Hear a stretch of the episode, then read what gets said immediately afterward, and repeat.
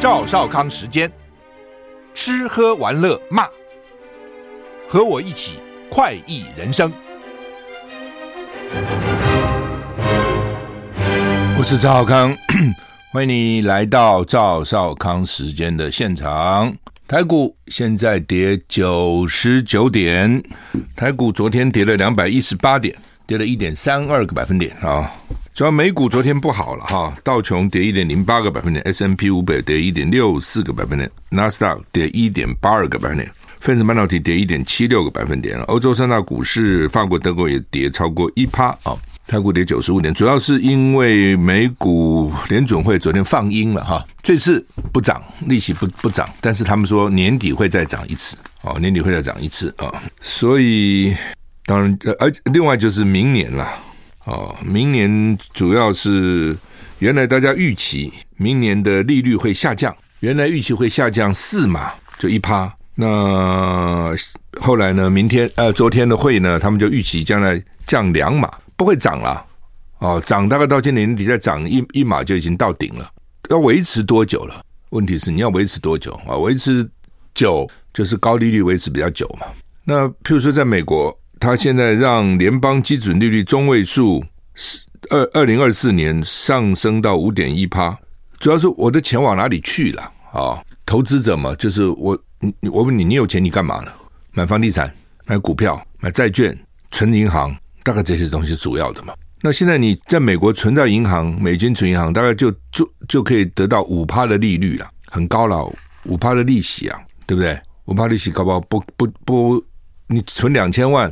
二五得十，一年就是一百万的利息啊，呃，没有风险啊，股票有上上下下跌啊等等，你你存银行不会有风险嘛？所以变成利率只要高，很多钱就跑到定存那边去了，他不一定会买股票，所以买股票的钱就少了，主要是这样，在美国主要是这样，所以就认为说利率呢会维持更高，而且会维持更久，那么这是美国的情况，好，那美国情况那会影响台湾怎样？还好了，就是说一方面当然。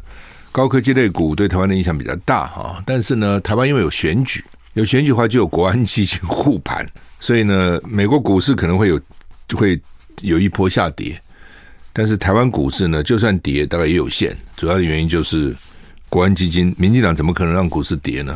对不对？他们要选，他不要选举了，哦，政府不一定是国安基金呢，还有什么公营银行啊，各种，反正政府能够影响的这个钱其实蛮多的了啊。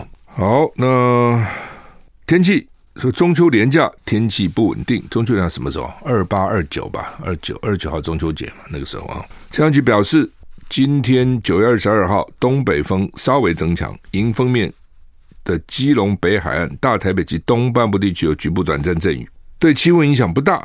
所以呢，各地高温大概是三十一到三十四度，靠近山区可能达三十五度，早晚舒适二十四到二十六度。秋高气爽，早晚了，白天并没有秋高气爽，早晚秋高气爽啊、北部沿海空旷地区，恒春半岛的金门马祖仍有较强阵风。吴德荣的专栏说说什么的？礼拜天到下礼拜四白天是偏热。中秋节西北太平洋有好几个热带扰动，那到时候会怎么样？现在认为说中秋连假可能天气不太稳定哦。但是呢，还是有很大的不确定性，天有不测风云呢、啊。哦，现在他也不敢讲一定怎样啊。美国、欧洲都各在观察嘛，都各在观察。那台股现在跌三十九点，跌幅缩小了哈。欧盟的晶片法案生效，台积电去投资欧洲会获得比较高的补贴。不过有时候像美国也是要给他补贴啊，就去了以后搞了一堆限制。搞了一堆条件，你要给我什么？你要给我什么什么，我才给你补贴啊！欧盟晶片法案今天生效，欧盟本身资金只投入最先进的技术研发，对各成员国想用高补贴吸引台积电这些业者去投资，欧盟执委会提出多项补贴许可条件，大开绿灯。欧盟执委会叫做 European Commission，今天发布新闻稿说。欧盟晶片法叫 European Chips Act 正式生效以后呢，启动的各项机制跟具体措施。欧盟现在是二十七个成员国，他们跟执委会官员组成欧洲半导体委员会 European Semiconductor Board，将是决策的关键平台，包括跟境外国家的半导体合作交流，投资首创设备，英文叫做 “first of a kind”，承诺下世代晶片的业者也可以开始申请取得案件快速审查的地位，就是你要新的，不是旧的，新的下世代的晶片。欧盟执委会及成员国将在二零三零年以前拨出一共一百一十一亿五千万欧元，大概新台币三千八百二十亿元，投入先进技术开发。包括设立前导式量产线、云端会诊晶件、晶片平台的这个设计的平台等等，其中二十亿欧元晶片基金作为投资入股半导体新创企业之用。好，他会一部分去入股，一部分补贴啊，反正就各种方式。欧洲也希望不要落人后了哈。哎，这种事情就是这样，因为前一阵子半导体缺嘛，缺了以后呢，各地就想办法要。要吸引资金，要想吸引技术，美国也搞了一个法案，对不对？欧洲想，美国有法案，我也要法案，是欧洲也搞法案。那这些法案到底会有多少实效？不知道，你你也不敢讲说一定没效，但你说有多伟大的效果，我也很怀疑了哈。反正就是很多时候就一头热，一窝蜂嘛。就像我们呢，不进鸡蛋就不进，一进就一大堆啊。马斯克台湾言论。美国议员批评是他不懂历史的哈。社群媒体平台 X 老板马斯克说，台湾是中国不可分割的一部分。某国国会议员致函给马斯克说，他缺乏对历史的基本认识，也让他说坚持言论自由的说法显得讽刺啊。共和党联邦众议员奥格兹啊及韦伯二十号联名写信给马斯克，说他们理解马斯克这些企业老板如果采取不同立场，可能没有办法中国营运。但是你也何必讲你自己坚持言论自由呢？那不是讲的很讽刺吗？大陆有言论自由吗？意思是这样。议员们呼呼吁马斯克重新评估对台湾这个国家的认识，并指他们准备好随时协助马斯克对台湾历史有更多的了解啊！我不知道这些国会议员对台湾历史有多少了解，不过他们说要教马斯克。俄罗斯轰炸乌克兰能源设施，乌克兰说去打了克里米亚俄罗斯的基地啊，反正就打过来打过去吧哈。俄罗斯今天发动好几个礼拜以来规模最大的飞弹攻击，轰炸乌克兰各地能源设施。乌克兰官员认为这是俄军重新锁定国家电力网的首波攻势。同日，乌军也说，集中俄军在克里米亚的一处基地。就是开始打的时候，俄罗斯的措施是并没有打这些民生设施，电厂啦、油厂，其实并没有打。那现在在打，你打战争都快打两年了。其实那种东西从从。军事的角度，一开始就要打的，那开始还没打，他以为说这样只要吓一下乌克兰，出兵乌克兰两个礼拜就投降，没想到乌不乌克兰很强悍，后面还有美国在后面哈。路透社报道，乌克兰西部、中部、东部五个州通报停电哦。那他们说呢，冬天即将来临，今天晚上俄罗斯重新以飞弹攻击乌克兰能源基础设施，有国会员上网这样说了哈。乌克兰军方，但是呢，乌克兰军方也没闲着。他说呢，我们昨天晚上攻击了克克里米亚半岛西部的沙基沙基空军基地啊。换句话说，你有打我，我也打你啊，也是啊。战争本来就这样，也不可能只死一方了啊。今天有新闻说，波克兰呃波兰要停止供应乌克兰武器，说因为粮食的关系谈的不好啊。乌克兰最亲密的盟友，就算是几个国家里面，波兰已经算是也是这这其中之一了，就跟乌克兰最好的几个国家之一。波兰就在旁边嘛，你这么那难民一大堆跑到波兰去，说要停止向乌克兰提供武器。那波兰的总统今天缓颊说呢，总理的谈话被误解了。哦，那怎么误解呢？CNN 说，乌克兰最亲密、最直言不讳的盟友之一波兰表示要停止送武器。他说，因为这样可能会颠覆欧洲跟乌克兰的战略关系，因为乌克兰正在对俄罗斯发动反攻啊。那到底怎么回事？我们休息一下，再回来。台股现在跌五十点。我是赵少康，欢迎回到赵少康时间的现场。台北股市跌五十九点啊。那乌克兰到底波兰不给他武器的，真的假的了啊？那总统说总理讲话被误解了啊。那 CNN 说波兰的决定既突然，但是又似乎可以预见。先前因为暂时进口、暂时禁止乌克兰谷物进口到一些欧盟国家，导致紧张局局势持续好几个月。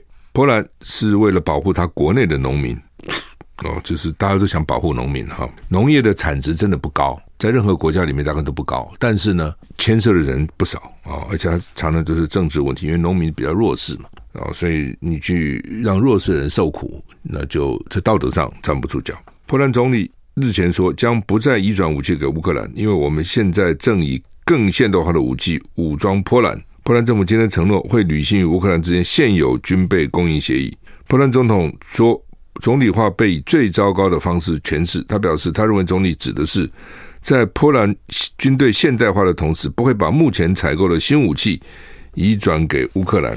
波兰与美国跟韩国签署军备协议，订购武器，就是波兰会有一些新武器，这些武器不会给乌克兰，意思是这样，旧武器可以给，我们不要的给，大概这个意思。好，印度暂停向加拿大发签证啊，印度跟加拿大最近关系不好啊，一名锡克教分离主义者加拿大境内被杀，印度已经停止向加拿大发放签证。印度跟加拿大的外交关系因为哈利斯坦分离运动陷入低潮，运动。印度外交部证实暂停向加拿大公民核发签证，因为印度派驻在加拿大的外交官面临安全威胁，无法正常办公。cn 报道，渥太华指责新德里，就是加拿大指责印度了，可能是在他们领土上暗杀锡克分裂主义活动的人士的幕后黑手之后，两国之间争端升级。印度外交部表示，印度高级专员公署跟驻拿加拿大。领事馆面临安全威胁，导致印度采取临时措施，停止发放所有类别的签证。印度政府也表示，暂停签证服务也适用于第三在第三国的加拿大人。哈，加拿大总理杜鲁道先前说，印度可能是六月十八号分离运动领袖尼贾尔遭到枪杀身亡事件的幕后黑手，造成紧张局势。尽管杜鲁道说他无意透露、无意透过这项指控激怒印度，但印度愤怒的否认这项指控，宣称这个太荒谬了。好，这个新闻已经闹了好几天了哈。那就加拿大总理了哈，他说呢，六月十八号啊，这个印度分离运动的尼贾尔被枪杀，谁在后面搞鬼呢？印度，印度。那印度当然否认了，是什么是我搞的呢？怎么可能是我搞的呢？那就像好像那个沙乌地阿拉伯的王储吧，前阵子不是在驻土耳其，这个在把去土耳其这个这个沙乌地阿拉伯的这个总领馆的去办签证啊什么的之类，一个作家，美国的媒体的作家给杀了嘛，还分尸了啊。哦但是老美也没办法，因为沙乌地阿拉伯是他重要盟友，而且还产油啊。那我看老美对印度也没有什么办法了，主要因为老美现在靠印度去平衡中国嘛。哈，那主要就是锡克分裂主义活动啊。那印度大概说派人在那边给他杀了。那加拿大说幕后黑手是印度政府，印度就否认。好，那印度政府就是你这样讲，那我这我我驻加拿大的外交官都很危险，因为人家就可能要报复我们了。那既然危险，我们就不不不发签证。你们加拿大人也不要来领签证哦，我们不欢迎你们来。同时，你们来，我们的办签证这些官员很危险哦，万一被一个冒名啊办签证把他杀了怎么办？所以我们这些外交人面临危险，所以因此我们就没办法正常办公，心理威胁很大，就不给了。那不给你就算了嘛，不给加拿大的加拿大人申请，在第三国的加拿大人也不给。啊，这就第三国不会危险了，反正我就是不给你加拿大人了，就这个意思了啊。这外交有时候蛮有趣的哈。日本、英国、意大利合作研发下一代战机，说总部可能设在英国哈。路透社报道，根据四个日本消息消息人士，携手研发下一代战机的日本、英国跟意大利，打算以英国作为计划总部，让伦敦处于最重要的地位哦。日后也可能纳入其他的国家哈。英国、日本同意联合研发战机，在二零三五年前推出新一代战机后，两国去年十二月又跟意大利达成全球空战计划协议，共同打造新一代战机。日本、英国将主导设计跟制造。伦敦在喷射战机研发领域呢，有更深入、更最更新的经验，所以可能会扮演这个领导角色。哈，一门一名人士说，总部设在英国是为了平衡。会由日本人来主导，就是说 总部放在英国，但主导人可能来自日本。英国国防部说地点还没敲定，不予置评啊。英国，你知道不要你不要想，英国是最近比较没落。瓦特发明蒸汽机，知道吗？工业国革命，瓦特哪一国人？英国人啊，所以英国也出了不少的重要的科学家、工程师哈。你比如说劳斯莱斯，这是这车贵吧？劳斯莱斯就是英国车。哦，所以英国也出了不少好车哦，劳劳斯莱斯的引擎还是很好的，不仅用在科技上、军事上等等，都常常应用劳斯莱斯的引擎了。好，台股现在跌五十一点，我们休息一下再回来。I like 我是赵少康，欢迎你回到赵少康时间的现场。台北股市现在跌四十一点哈，我前天有讲哈，那最近我跑去嘉义跟台中看工厂哈，主要是做益生菌的哈，那就有朋友来，观众打电话来问了哈，说哎，你讲那个好好动跟益运运动益生菌到底是什么哈？其实我好好动我已经吃了快一年了哈，不但我吃，我家人呢都在吃哈，耐力会变强，精神会比较好了哈。那深蹲以前做个五六十下，现在做个七十下也还好，都不觉得怎样哈。有的还不止了哦。礼拜五重训的时候，常做两三百下，还有那教练操死我了哈。不，我觉得那太多了，不需要啊。那呃，反正呃，这种现在就是益生菌的时代嘛，哦，改善肠道，然后真的是很多很多，好像都是从益生菌。现在研究越来越多，主主要重在益生菌，不是讲过吗？它能够。这个研发出一株好菌，那都是好几亿的这个这个价值了哈。那我去看了工厂才知道说，哦，他们原来用那个智慧瞬间冷冻系统，一下子降到零下一百度哎，你平常很少降到零下一百度啊。我们最近谈什么巴西蛋啊，什么就冷链，但有没有做冷链啊？等有没有一路冷啊？哦，那最近中秋节送礼什么也是很多是用常温送的，有的有些就是要冷藏送的啊。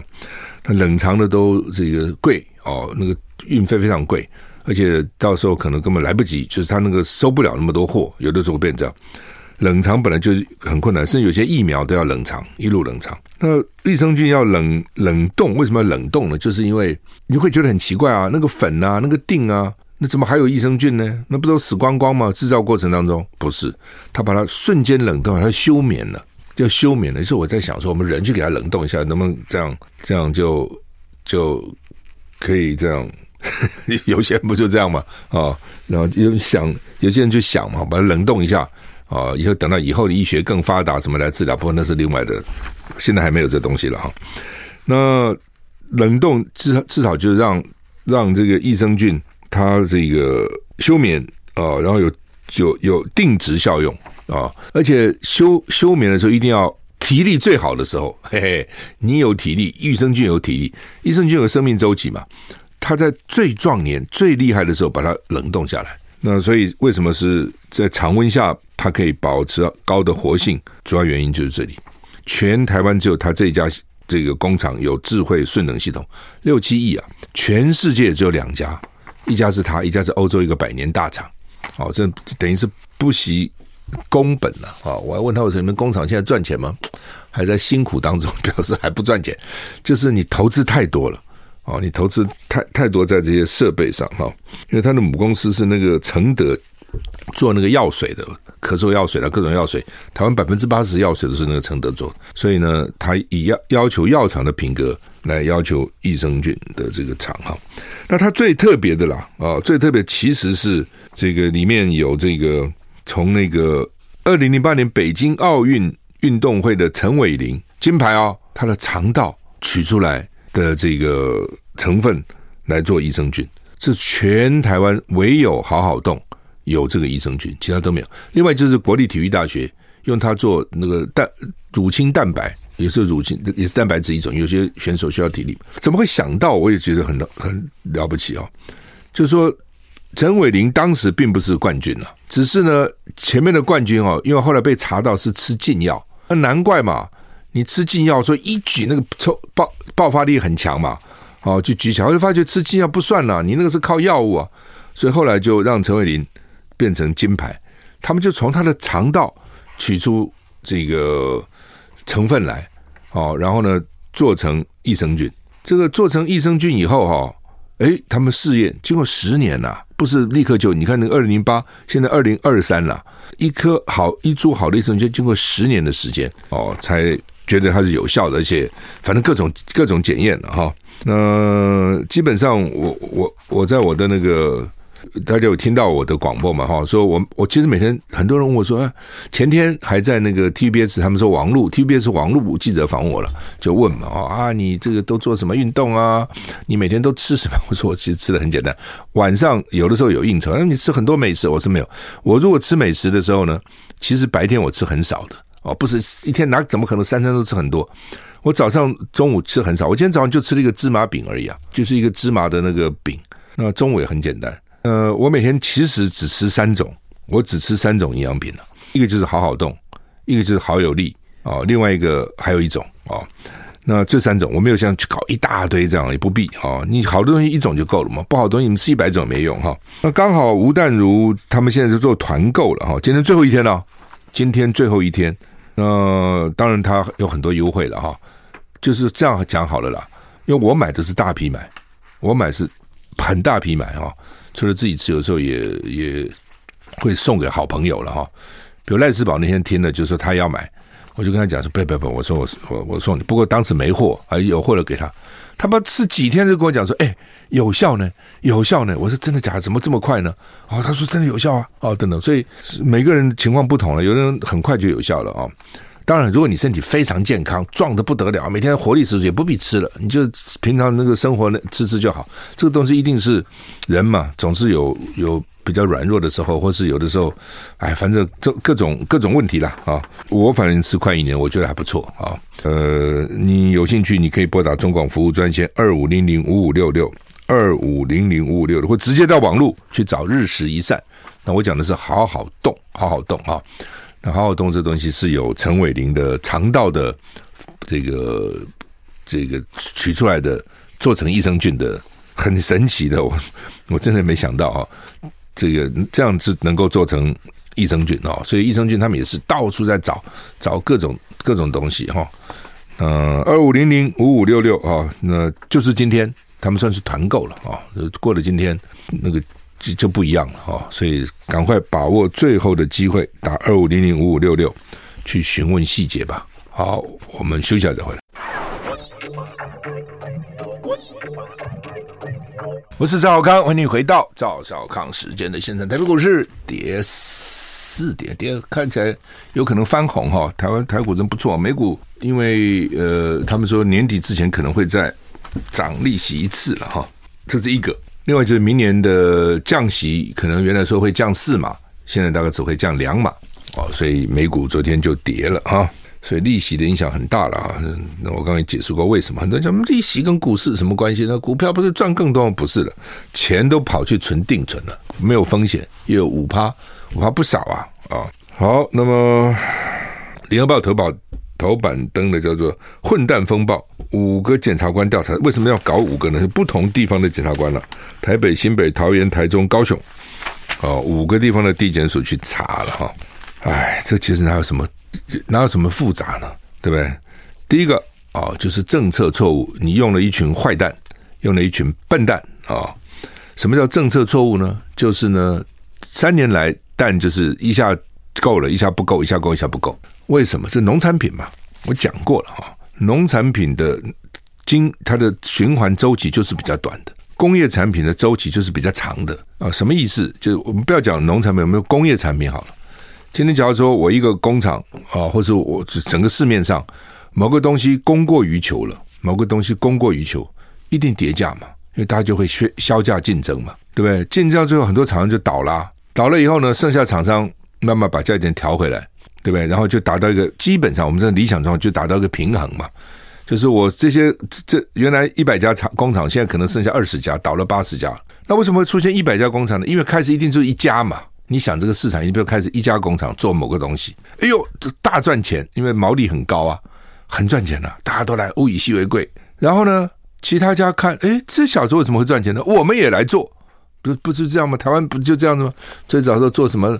电风扇呐、啊，运动器材各种我都做过啊、我年轻的时候都做过这些事情。然后呢，这还都后来就外国来买啊，然后有看到有人赚钱，大家都进来做啊，然后就垮了。我讲最举举单就是电风扇了、啊，有段时间还有什么帽子，台湾什么阳伞甲天下，帽子怎么盖天下，电风扇什么转动天下，然后大家就都下去搞，然后价钱就低了，低了就就亏啦，过度投资啊。然后比如一原来比如叫一百家，就剩下二十家，这二十家做的东西刚好市场就需要这么两大，它就可以活嘛，否则就活不下去嘛。哦，那这是供过于求就是这样嘛。那开始一定是求过于供嘛。农业产品也是一样啊，没有你不那么高丽菜，不贵的时候一两百块一斤吗？便宜的时候不是三五块一斤吗？就是这样啊。哦，尤其农民，农民因为他没有那么多的资讯，讯息不够哦，而且农民又你也知道，农民不太相信别人哦，很固执的。他他一看别人赚赚钱了，他就去种或就去养，一下就养太多了。他也没有一个总量控制，所以这个总量控制其实就是农业农委会农业部该做的事情。他有消息，以前不有什么市建会啦，啊，有什么农村很多杂志啦，什么就是还有宣导员推广啊啊，农会、水利会等等，做很多做的事情就是教育啦，农民的教育啦。农民真的很难搞的啦，他信任你他非常信任，他不信任他更不相信你。大陆，我记得我们那个十大，我记得曾经有一本书，十大的那个有钱人，其中有一个就靠农业。他就讲说，大陆农民很难搞。特别他跟他们讲说，今天晚上来开会，我有个什么什么要宣布，或者一个新的技术什么。到了晚上开会，一个人都没来。他说说怎么会这样呢？不信任你，一个人都没来，他不太不太容易相相信别人。那好吧，那所以呢，基本上，那你就要想办法要说服他，赢得他的。信心嘛，好，那蛋不够，蛋不够，这几种方法嘛，对不对？第一个就是进口嘛，我们进鸡蛋进口税三十趴很高哦。那你如果进口税说现在不要有进口税，那贸易商能进就进一些来，那也许就可以平移了，这是一种。第二种好，就就算不进口，保护国内的蛋农，让他多赚点钱，没什么了不起嘛，对不对？那消费者可能就不买蛋了。比如我这段时间，假如我原来一天供应五百万颗蛋，现在只剩下四百万颗了。它不是没有啊，只是少了。那那就四百万颗嘛，那价钱一定涨起来了嘛，那就涨嘛，对不对？十块个蛋变成十二块、十三块、十五块，又怎样呢？好，然后呢，了不起不吃蛋就我吃我吃别的嘛。很快的，大家就去养鸡了，就觉得说，哎呀，那这是养鸡好啊，蛋可以赚那么多，去养。一养蛋多了，价钱就下来了嘛。你一定是这样子啊。好，那去年为了十一月二十号的选举，他不敢涨价，这个也不涨，那个也不涨。好，那你说电不涨，油不涨，那是国营事业吸收嘛？台电中油吸收很多钱呐、我告诉你，台电中油这两年要赔上兆元啊，兆啊！去年已经五千五六千亿，今年大概又差不多赔这么多钱，那是国家吸收。那蛋他叫人家不准涨价，那谁吸收呢？蛋农自己吸收。那这那你那你补贴他也可以啊，就是说，如果你今天说你不能涨蛋价。我给你，我补贴给你，那农民也可以获得补偿嘛？他也不，他就是不准涨价。那蛋农说，我饲料已经涨了三成、四成、五成了，那你不准我涨蛋价，你厉害对不对？你有权利，老子不养了，我不养可以吧？那不养，母鸡少了，那那蛋就不够了，就越不够了，越不够了，越不够，你还不准我涨价，那时候就是这样子。你想想去年底的情况，那那搞得啊慌啊，怎么不准涨价？蛋农还抗议。后来就是那么开放，一开放呢就乱开放一通，就搞得一发不可收拾，就是今天这个样子。然后他们又说我们有多大贡献，我们抑制了蛋价等等，不乱扯一通，哦，这乱扯一通。休息一下再回来。I like 103, I like radio。我是赵少康，欢迎你回到赵少康时间的现场。台北股市跌十五点哈，跌幅缩小哈。好，刚讲这个蛋呢、来由来源就这么简单。因为为什么会造成今天这个结果？让你拼命跟我吹牛，说我多多伟大的政策，政策是没错的，只是执行可能有点问题的呢？不胡扯淡吗？政策就是错了。你尊重市场机制，蛋农多赚点钱又怎样呢？他有赔钱的时候也有啊。农民本来就这样，我们现在是很同情农民了、啊，对不对？农民真的很辛苦啊。哦，一场风一场雨来就通通通通完了。哦，所以在这种情况之下。那它自然市场会去调节，你不能不尊重市场机制嘛？好，你完全就要扼杀市场机制，打压市场机制，你有你这一招权在手，变把令来行，你很伟大。那蛋农有蛋农的方法，就不不养就是了，好吧？你开放以后问题又来了，对不对？说我们以前很少进口蛋啊，我也不知道规定到底怎样啊，有效期限到底怎样啊？国内有效期限从鸡生蛋到这个水水洗，对不对？然后。这个不过三五天，然后加上一个月的这个保鲜期，一个月有效期，进口我们搞几个月、四个月，还有的还不止。那个到底是怎样？里面真的如果一路都是真的好好冷藏，也许还可以。你真的都是这样的吗？中间没有高温的时候吗？没有不冷藏的时候吗？是问题很大嘛？哦，然后呢，什么本来你也可以进口，也不一定要进口活蛋，你知道？你进口蛋液也有冷冻蛋液，那就简单多了。别的国家把它做成蛋液，然后冷冻起来，哦，一路进口蛋粉。蛋液给这个加工食品厂用也可以，他非要进口一个个整那个蛋哦，然后又不给一般贸易商进口，还找一些奇奇怪怪的、很奇怪的这些厂家，有的什么资本额就几千块怎样，所以你就哦五十万啊，股东他们是一千块就当老板了，所以呢，他后来问题就非常大，然后就叫人家场地写台湾，我现在真的怀疑哈，美美猪说进口很多都不见了，那美猪去哪里了？我本来以为。可能做成肉松啦，这个这个香肠啦，哦等等的，有些排骨饭啊什么用个美猪做嘛。他现在发觉，原来他们的方方法是，只要到台湾经过加工就可以写台湾字，可以这样子啊。所以美猪经过加工不就变台湾字了吗？难怪说市面上都没有啊，进口明明不少啊，但是跑哪里去了呢？都不知道哪里。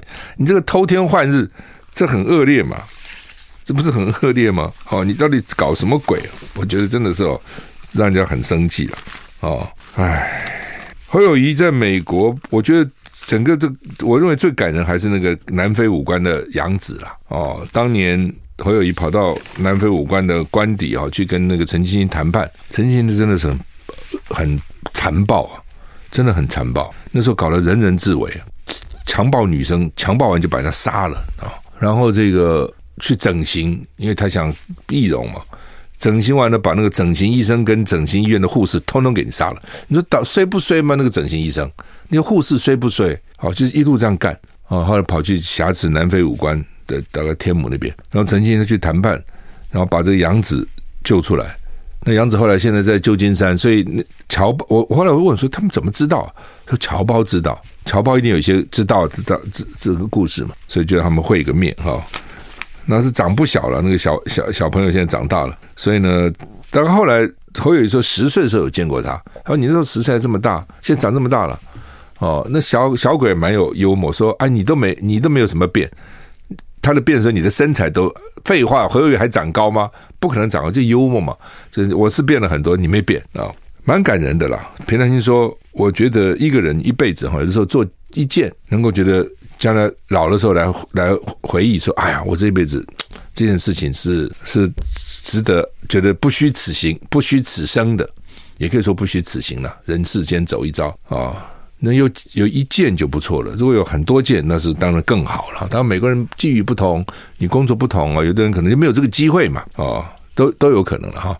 但不管怎样，我觉得那一幕哈，你看他两个对照，侯友谊抱着那个小 baby，跟现在长大了。”这个搂着他哈，蛮温馨的啦。别人说我我我看到这个新闻，我觉得蛮感动的哈，很温暖啊，很温暖啊。台股现在跌四十六点，跌四十六点。昨天说通过一个基本工资法了哈，呃，最低叫做最低工资法，不是基本工资，最低工资法。其实一般呢，很少国内的这个工人或是员工很少用。最低工资了，其实一般都超过了哈，或是说开始也许你学校刚毕业，但是很快其实就如果稍微有一点表现，就会超过这个这个最低工资，那只是一个最低的保障哈。那当然也有人讲说，好像应该跟本劳外劳脱钩了，像香港就是脱钩的了哈。呃，因为你这个保障了，其实就保障了外劳，他一定要按照这个最低工资啊。那也有人说不能够脱钩哦，这样的话呢，你都请外劳了。哦，便宜嘛，哦，所以这个一直在国内，这这个一直是有争议的哈。公说公有理，婆说婆有理哈，一直就有有有争议哈。美国这个驻日本大使很有意思哦，最近已经连续哦重炮去骂习近平。白宫说：“哎，你在干什么？你们驻日本大使你去骂习近平干什么？哦，我们拜登还要跟他见面呢，十一月还希望跟他见面，现在习近平还没答应要见面呢。哦，所以呢，美国就叫他不要再不要再。”不要再骂了，不要再骂，乱骂一通，你骂什么啊？等等，很有意思哈。呃，那这个这个大使做过三届的众议员了，所以你知道选举过的人哦，就会比较骂嘛哈。好，最后再讲一次哈，这个好好动的这个团购今天最后一天哈，二五零零五五六六，有兴趣的话打中广服务专线二五零零五五六六，最后一天啊。那我每天都吃了哈，呃，家人也吃啊，那不用多了哈，好的东西一天。一次就够了哦，一天一颗也就够了。